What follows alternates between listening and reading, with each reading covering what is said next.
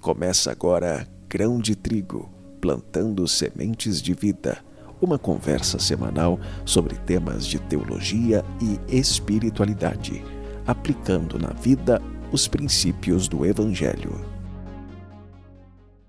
Olá, eu sou o Padre Márcio Ferdinando e este é o Grão de Trigo Plantando Sementes de Vida. No EP de hoje conversaremos sobre a oração cristã. O que é? Como viver? Como fazer oração?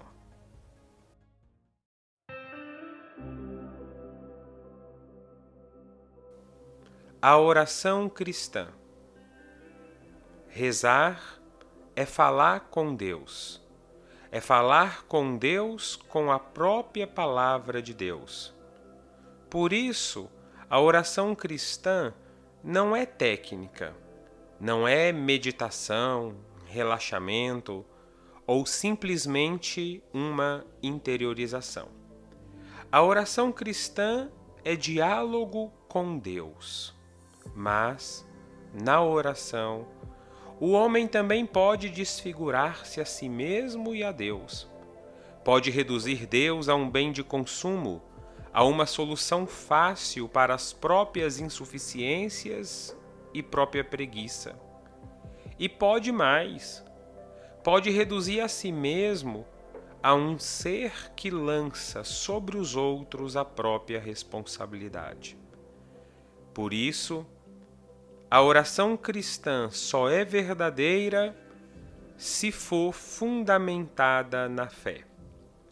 No centro da oração cristã está o mistério da fé. O mistério da fé, acreditado, celebrado e vivido. É preciso crer, é preciso celebrar, é preciso viver. E é justamente deste viver que se ocupa a oração cristã. A oração cristã é relação pessoal com Deus, vivo e verdadeiro. É o coração que reza na oração. Se ele estiver longe de Deus, a expressão da oração será vã, será vazia. A fé, que se torna garantia para a verdadeira oração, coloca diante de nós dois conceitos fundamentais, dois conceitos teológicos sem o qual não existe, sem os quais não existe verdadeira oração cristã. O conceito teológico da aliança e o conceito teológico da comunhão. A oração cristã, que é aliança e comunhão, é antes de ser uma oração que implora, é silêncio profundo para ouvir e acolher a Deus, para ouvir e acolher a palavra de Deus. As pessoas entram em comunhão ouvindo-se. Nós entramos em comunhão com Deus quando nos dispomos a fazer Sua vontade, quando nos dispomos a ouvir a Deus. Rezar é fazer silêncio para ouvir a Deus. Orar não é forçar Deus a fazer a nossa vontade. Orar não é querer manipular Deus. Por isso que a súplica cristã não é pedido de intervenção imediata. Não é uma espécie de fórmula mágica na qual se busca resoluções de problemas. Aquele que reza conforme um cristão reza reza porque crê, e crendo não quer obrigar a Deus, mas quer fazer a sua vontade.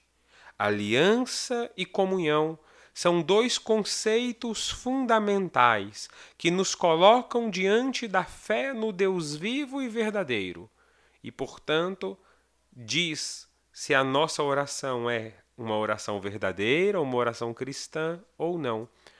É, impressionante como muitos às vezes buscam a oração simplesmente como uma meditação, como talvez uma interiorização, e até procuram técnicas de oração é, fundamentadas em práticas de outras culturas, de outras religiões. A oração cristã não se assemelha à técnica, porque na oração cristã se busca essa intimidade com Deus. Se busca conhecer o Deus da aliança, se busca conhecer o Deus que é comunhão. A oração cristã, que é aliança e comunhão, olha então para Jesus. Jesus é a grande expressão desta aliança que Deus fez conosco. Porque Deus, nos amando, nos amou até o fim, quando entregou seu Filho por nós. Deus, querendo selar com o homem em comunhão, se fez homem, assumiu a nossa condição humana. Ele é o Emanuel. Aqui eu lembro de Jesus no poço com a samaritana.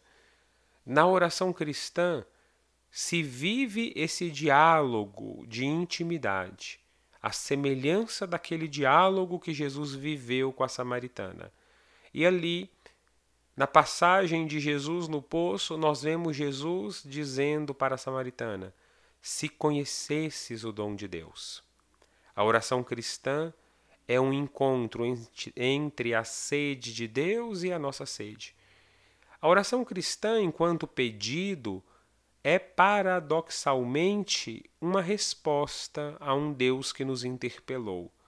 Foi ele que tomou a iniciativa, ele que provocou a samaritana, ele que continua nos provocando, porque ele nunca nos deixa sozinhos. Só que quando nós abandonamos Deus, nós criamos para nós uma oração estéril, uma oração que não produz frutos. A oração cristã é, em certo sentido, também a resposta a essa queixa, a essa queixa de um Deus que diz: Vocês me abandonaram, vocês me deixaram sozinhos. Lá no livro de Jeremias, nós encontramos no capítulo 2 a seguinte afirmação, capítulo 2, versículo 13: Duplo crime cometeu o meu povo, duplo crime cometeu o meu povo. Abandonou-me a mim, fonte de água viva, para cavar cisternas para si, cisternas rachadas que não retêm água. Quando Deus não é o centro da nossa oração, quando a aliança e a comunhão não iluminam a nossa oração como expressão, expressão da nossa fé, a nossa oração se assemelha àquela oração de quem abandonou a fonte da água viva para construir uma cisterna rachada, uma cisterna que não produz frutos. Sem o dado da fé, a oração cristã é a oração de quem constrói uma cisterna que não é capaz de reter a água. Precisamos, portanto, ter sempre diante de nós a verdade da fé. Assim sendo, a oração cristã é inspirada pela Sagrada Escritura, pelas atitudes de Jesus, pela oração do Senhor. A oração do Pai Nosso inspira a oração cristã. A oração cristã também se inspira pela própria criação, pois ela reconhece a grandeza e a beleza com a qual Deus criou o mundo. A oração cristã se inspira em Abraão, o combatente da fé, em Moisés, um intercessor, que Deus escolheu para manifestar a sua obra, para salvar o povo. Se inspira em Davi, Ali em Davi, a oração cristã é adesão às promessas de Deus, adesão ao plano de Deus. A oração cristã também se alimenta pessoal e comunitariamente nos salmos. Os salmos são o maior testemunho da oração de Israel e são, para nós cristãos, também um grande alimento para a nossa oração. Nos Salmos, o homem permanece ele mesmo e Deus permanece Deus.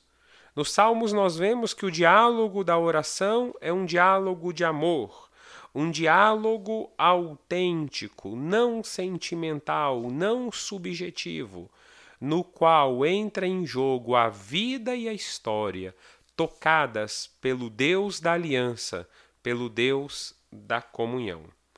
A oração vivenciada e iluminada pela fé, pode ser experimentada por vários tipos. Aí na nossa tradição nós falamos dos tipos de oração.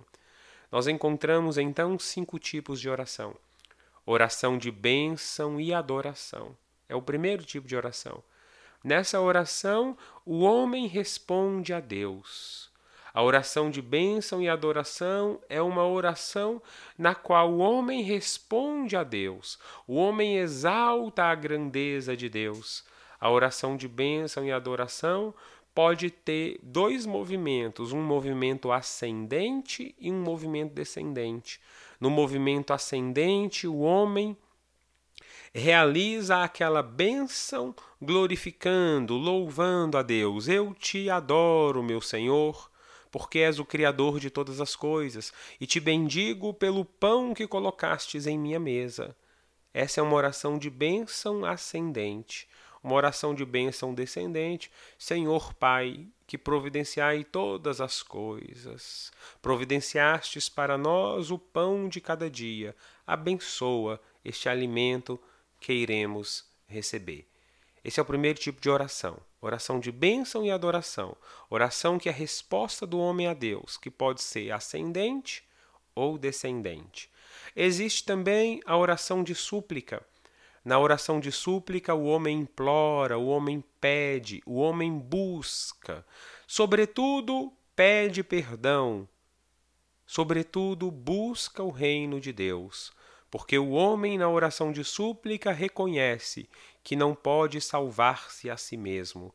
De todas as nossas petições, de todas as nossas súplicas, devemos pedir ao Senhor que nos perdoe, devemos pedir ao Senhor que nos salve, devemos pedir ao Senhor que o seu reino se realize em nós. Há também a oração de intercessão.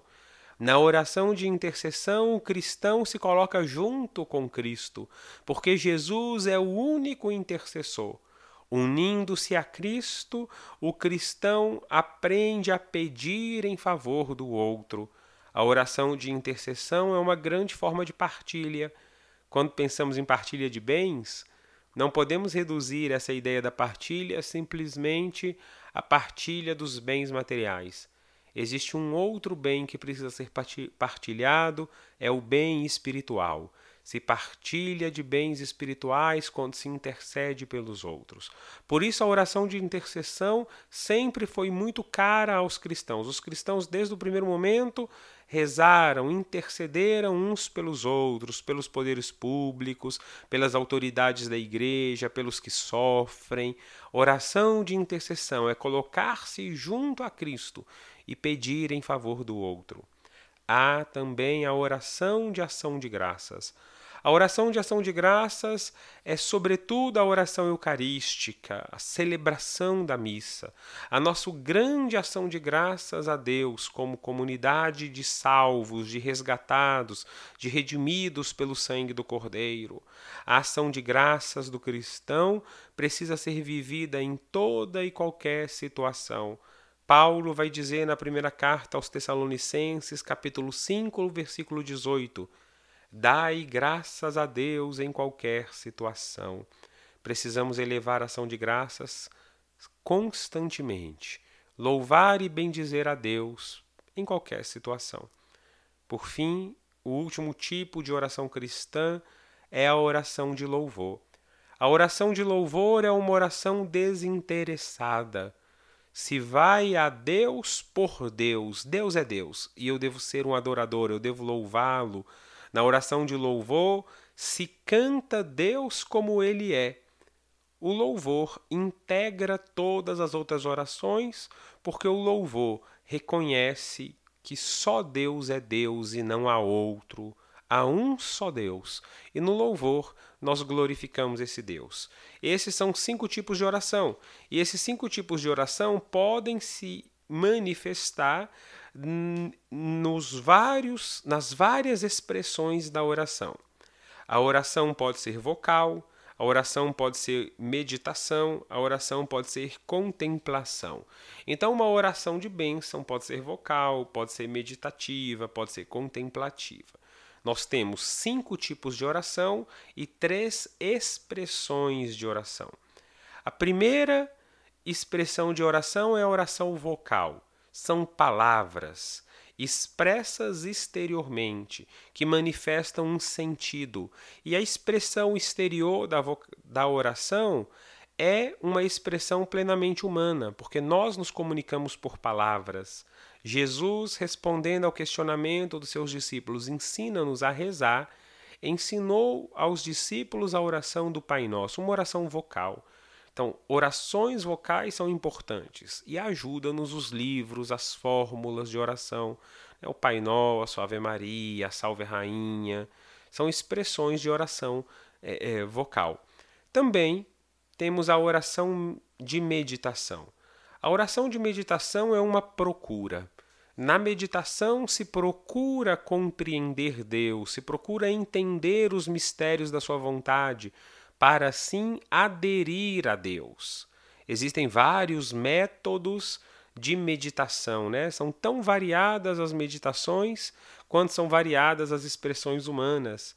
A oração de meditação é aquela grande oração de cultivo, porque quem não medita corre o risco de ver a terra do seu coração como os três tipos de terreno da parábola do semeador: o terreno pedregoso, o terreno cheio de espinhos, o terreno batido da estrada. Quem não medita não cultiva o coração. A oração meditativa é uma oração que mobiliza pensamento, imaginação, emoção e desejo. Precisamos então meditar para procurar compreender o mistério de Deus e assim aderir à sua vontade. Por fim, existe a oração contemplativa. Na oração contemplativa, nós nos abrimos a um relacionamento íntimo, a uma escuta silenciosa, a uma união, a uma comunhão expressiva. Então, esses foram os três, é, é, as três grandes expressões da oração: oração vocal, oração de meditação e oração contemplativa. Talvez alguém agora se pergunte, né? Mas, padre, como rezar? Onde rezar? Quais são os lugares da oração? É, em primeiro lugar, eu quero aqui dizer que os santos, com seus exemplos, com as suas virtudes, são os grandes servidores da oração porque eles nos testemunham que a oração vale a pena. A oração os conquistou a intimidade com o Senhor, que moldou seu coração para a santidade. Mas há outros servidores de oração. É, o primeiro servidor da oração é a família. A família é o primeiro lugar privilegiado para a educação da oração. Por isso, pai e mãe precisam criar um ambiente familiar que favoreça a oração, que os filhos possam ver os seus pais rezando. Que belo é quando um filho vê um pai se ajoelhar na igreja, vê uma mãe ficar em silêncio contemplativo diante do Santíssimo. Os pais, a família cristã, são os primeiros servidores da oração, porque é na família que se aprende a intimidade do coração. É na família que se aprende a rezar. E o coração é que reza. É coração que reza. É na intimidade que nós buscamos o Senhor, na aliança e na comunhão. Depois são servidores da oração também os padres, os religiosos, que são chamados a catequizar, que são chamados a oferecer a ajuda para o povo na direção espiritual, na catequese, na formação. O grão de trigo existe para isso. Também para fornecer, para fornecer para todos aqueles que de boa vontade procuram uma palavra de vida, fornecer uma direção, uma orientação, uma catequese, uma ajuda no caminho. Também podemos aqui colocar como servidores de oração os grupos de oração, né? Vários são os grupos de oração na igreja, das variadas espiritualidades, mães que oram pelos filhos, grupos de oração da renovação carismática católica, movimentos de espiritualidade, que enquanto grupo vão ajudando que os seus membros aprendam a rezar vão fornecendo ali uma ajuda mútua. Esses são servidores da oração. Podemos falar também dos lugares de orar, como orar, onde orar, como colocar-se em oração. É o primeiro lugar da oração, O lugar privilegiado da oração é a igreja, casa de Deus. É na igreja que nós fazemos a nossa oração comunitária, a nossa adoração. Mas também é importante aquela oração pessoal, feita em algum recanto de oração.